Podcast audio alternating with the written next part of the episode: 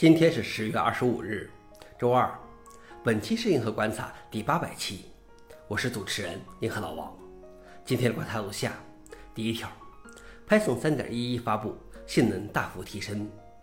第二条，欧洲理事会正式批准统一 USB-C 法案。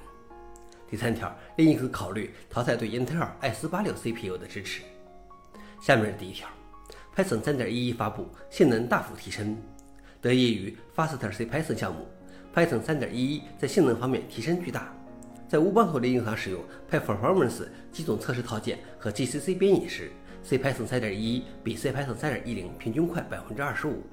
根据你的工作负载，速度可能会提高百分之十到百分之六十。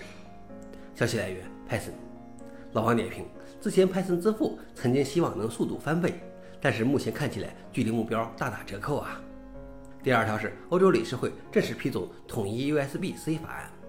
十月初，欧洲议会通过一项法案，自2024年起，部分挑水电子产品必须提供单一的 USB-C 充电接口。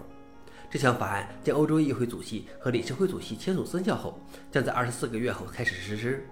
新规定将适用于广泛的其便携设备，而生效的40个月后，所有的笔记本电脑的充电接口也将被规定使用 USB-C 接口。据数据，此前充电器每年产生约一万一千吨电子垃圾。消息来源：Macromos。老王点评：不管苹果乐意不乐意，他都得接受了。最后一条是，Linux 考虑淘汰对英特尔 i486 CPU 的支持。Linux 内核在十年前移除了对 i386 的支持后，i486 是内核主线对 x86 架构支持的最低版本。林尼斯托瓦兹认为，应该让 x86 三十二位架构支持的最低版本提高到奔腾及更高版本。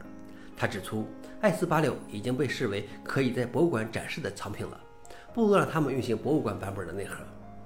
消息来源 f o r e n i x 老王点评：嗯，确实，我在1995年买的第一台计算机就是 486DX266，这都快三十年了。